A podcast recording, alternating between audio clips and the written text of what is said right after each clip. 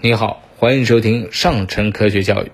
今天要和您分享的是，不吃海鲜了会缺碘吗？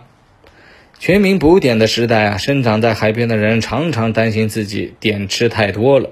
大家都知道，海产品呢含有丰富的碘，海边的人还需要吃碘盐吗？正好最近新发地三文鱼污染了新冠病毒，不少人就不吃海鲜了。那么会不会出现缺碘的情况呢？食物中的碘含量差异很大，一般规律是海产品大于陆地的产品，动物性产品呢大于植物性的产品。众所周知呢，就是海带、紫菜等海藻的含碘量呢是最高的，通常是其他食物的几十倍甚至上百倍。海鱼、海虾、海贝是碘含量相对较高的食物，肉、蛋、奶也可以提供一部分的碘，而果蔬和果物的碘含量呢相对较低。这些食物啊，对于人体摄入碘的贡献有多大呢？就总体来说，海带、紫菜和海鱼提供的碘仅占中国人入碘摄入量的百分之二左右。即使将所有的食物加一起，提供的碘也相当有限。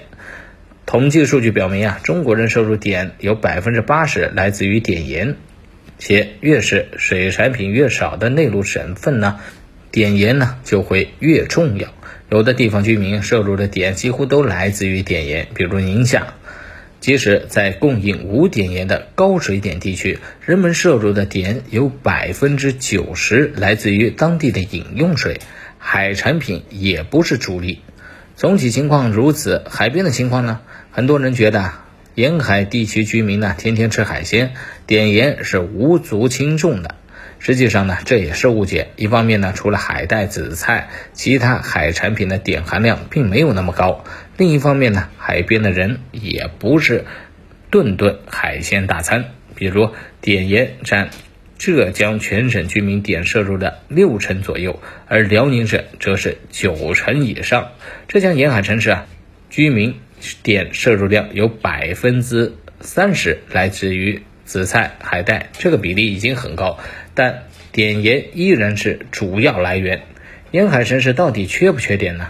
二零一一年浙江省的数据显示，舟山、宁波、台州百分之五十的成年人碘摄入量低于每日需要量的一百二十微克，而金华、徐州、丽水这些内陆地区，这一比例仅为千分之八。这个现象看起来很反常啊，但实际上却非常的普遍。大家一直以来有一个刻板的印象，认为山区、农村、内陆容易缺碘，结果导致这些地区特别的重视补碘，碘盐覆盖率、合格率高，而平原、城市、沿海呢，却成了碘营养的洼地。孕妇和乳母是碘缺乏最多的人群，这是由于他们处于特殊的生理状态，碘需要量呢比一般人要大。孕妇和乳母缺碘会导致孩子脑部发育受到影响，通俗的说就是孩子会笨一点。按照世界卫生组织判定标准，辽宁、福建、浙江和上海的孕妇缺碘比例都不低，其中上海孕妇缺碘的比例超过了百分之五十，比很多内陆城市都要高。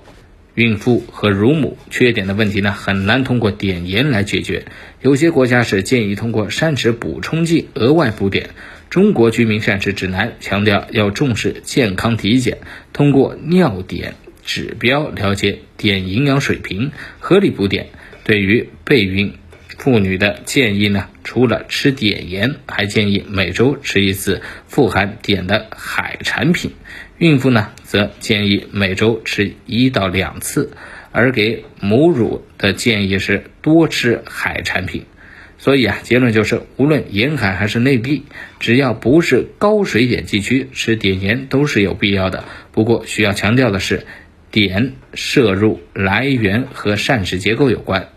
尽管大多数人很少吃海带和紫菜，但少数特别爱吃紫菜、海带的人，还是要注意碘过量的风险。